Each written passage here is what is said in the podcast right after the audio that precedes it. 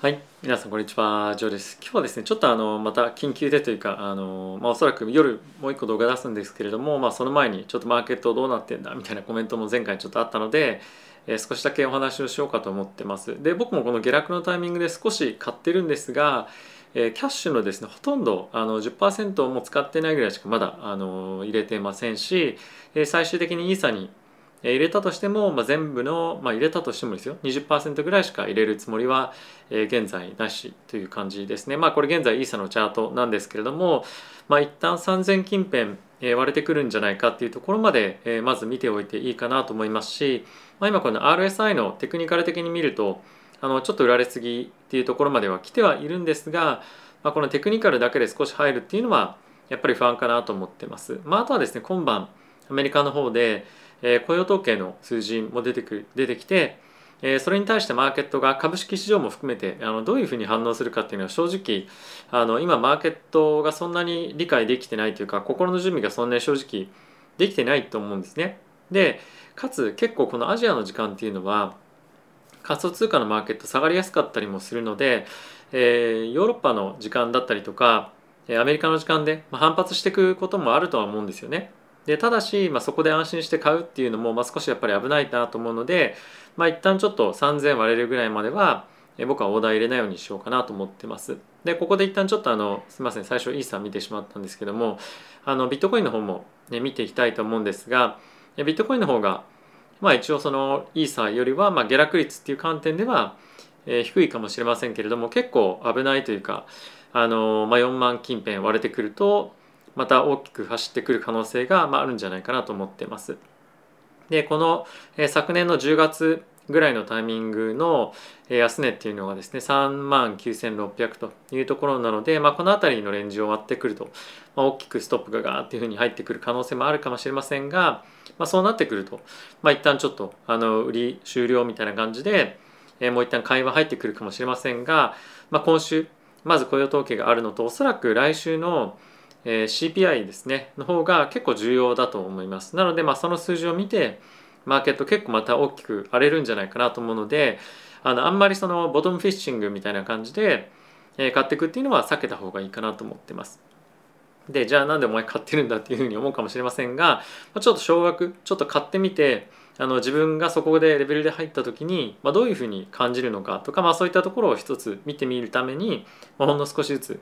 あの買ってるっていう感じですね。で、まあ、仮想通貨に今手持ちのキャッシュ全部入れるつもりはないので、まあ、この後どうするかっていうのは考えていこうとは思ってるんですが、まあ、そういういわゆるその打診買いみたいな感じで、まあ、ちょっとマーケットのあの感覚をつかむために今買ってるっていう感じですね。はい、なのでビットコインは4万ドルイーサーについては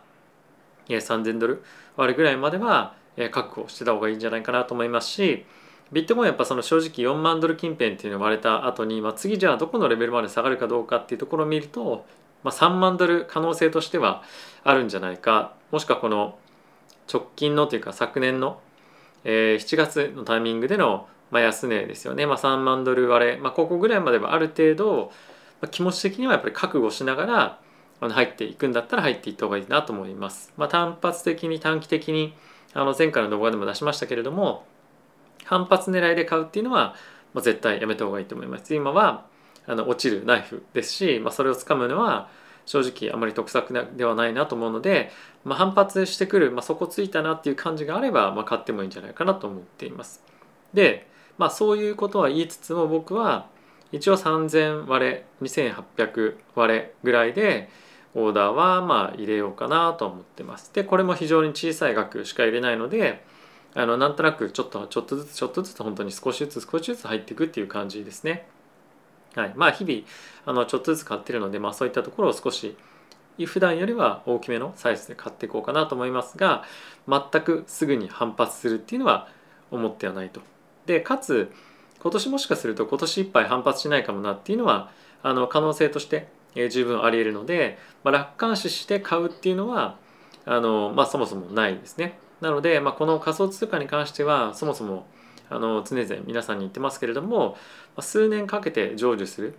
投資だと思ってやった方がいいと思いますし、まあ、あとは手持ちにある、まあ、この入れてるキャッシュがなくなってもいいという覚悟をもとにまあ、入れた方がまあいいんじゃないかなと思うんですね。まあ、というかそのそもそも投資っていうものはやっぱりあの余剰資金でやった方がいいと思うので、まあ、そのなんだろう確実に儲かるから今入るよね5年後に入るから絶対儲かるよねみたいな感じよりもやっぱりあのなんだろうそういう楽観視して入るっていうよりもやっぱり入るんだったらある程度覚悟を持って入っていった方がいいかなと思います。はい、でこれはまあ今株式の市場をちょっと見てみようと思うんですけれども、えー、株式の市場は先物市場見てみるとまあほぼフラットほとんど変わってないですね。でかつ、えー、金利のマーケットについてもマーケット短期の方はじりっと上がってはいるんですがほぼ、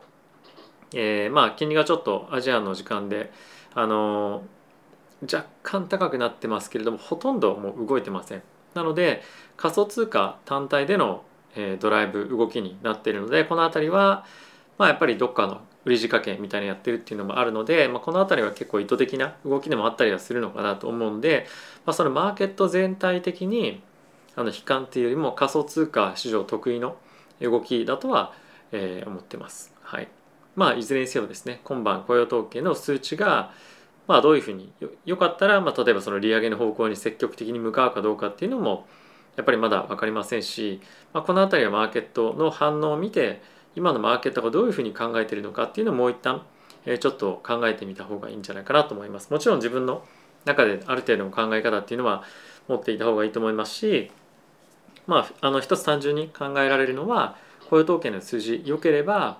え、雇用がある程度完全雇用に近づいたということで利上げのスピードが上がる。でかつ、えー、金利が上がって株が売られるみたいな感じに、まあ、なるかもしれませんけれどもやっぱりもう一つ重要なのはさっきも言った通り来週の CPI っていうのもあるのであの短期的にあのまあガチャガチャガチャガチャ、まあ、するっていうのも一つ策かもしれませんが僕はもう少し長い目で見てこの仮想通貨っていう観点からは今後、まあ、このブロックチェーンのテクノロジーが発達してでかつまあいろんなところに使われていくというところのストーリーにかけていくっていうのは変わらないので基本ロングで入っていこうとは思ってます。はいまあ、結構厳しい状況だとは思うんですけれども、えー、まあ人によってはあのまだ年始めなんであれですけれども、まあ、一旦あの損出しみたいな感じでやっておいてもう一旦ポジションをえー、整い直すっていうことを、まあ、やりたい方もいらっしゃるかもしれませんし、まあ、いろいろあると思うんですが、まあ、僕は現物今持っているものを基本的には、えー、握ってコツコツポジションを作って、えーまあ、その後の上昇相場に向けた足固めっていうのをしていきたいかなと思っています。はいまあ、いずれにせよ楽観視はせずに焦って買うことはなくあのまだまだ下がってくる可能性も十分ありますしもう本当にあの焦って買うっていうのはしない方がいいと思いますしまあ、あともちろん手持ちにキャッシュあるんであれば買っていきたいっていう人もいると思うんですが一発でガツンと買うんではなくて本当に細かく細かく、えー、やっていった方がいいかなと思います。1週間で全部使い切る必要ないですし、まあ、1ヶ月で使い切る必要もないですしずっと買っていくのであれば時間をかけてゆっくり安全に買っていくのがいいと思います。はい、博打のような買い方ボラティティ高い商品については、えー、禁物だと思うので本当に気をつけて相場に挑んでいただけたらなと思ってます。一応ちょっと僕がどんなこと考えていたり感じていたりするのかっていうのだけでも、ま、共有したいなと思ったので簡単に動画作ってみました。ちょっとあんまり編集はあのしっかりできてませんけれども、え、一応現場からは以上となります。え、またもう別の動画また出しますしあとはですねあの明日またスティーブさんとちょっと動画撮ろうかなと思っているので週末に1本彼との動画っていうのを出していきたいなと思っております。ではまた次回の動画でお会いしましょう。さよなら。